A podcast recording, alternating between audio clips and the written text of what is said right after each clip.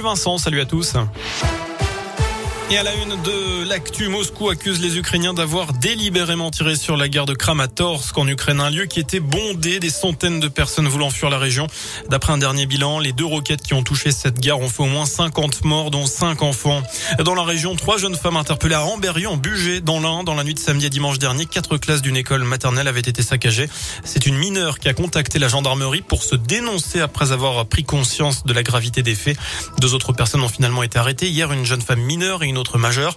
D'après les premiers éléments de l'enquête, les trois suspects auraient d'abord pénétré dans la cour de l'école pour jouer à la marelle avant de saccager des salles de classe. Ce nouveau bilan après le scandale sanitaire chez Buitoni, 50 personnes ont été contaminées à la bactérie E. coli après avoir mangé des pizzas fresh up, donc 48 enfants. Deux d'entre eux sont décédés. La moitié des enfants malades ont moins de 7 ans. Trois cas ont été recensés en Auvergne-Rhône-Alpes. Une enquête est en cours pour 25 autres personnes. La production est à l'arrêt depuis mercredi dans l'usine du Nord qui est concernée. Une inspection a révélé des manquements en termes d'hygiène avec notamment la présence de rongeurs dans l'usine.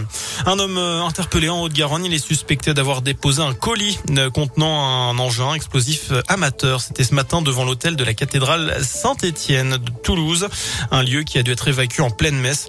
D'après le ministre de l'Intérieur, aucune revendication n'aurait été proférée. L'individu arrêté a été placé en garde à vue. Il est déjà connu des services de police. On passe au sport à suivre la 31e journée de Ligue 1 ce soir et le déplacement de Saint-Etienne à Lorient. C'est à 21h, match capital dans la course au maintien. Un point seulement par les deux équipes. Lorient est 16e, les Verts 18e. Samedi, on suivra le match de Galant de Clermont au Montpied contre le Paris Saint-Germain à 21h et puis dimanche, l'OL sera à Strasbourg à 19h. Enfin, c'est l'événement ce soir au Zénith de Saint-Etienne.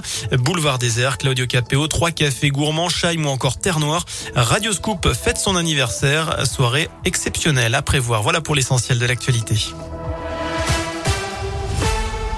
Merci beaucoup.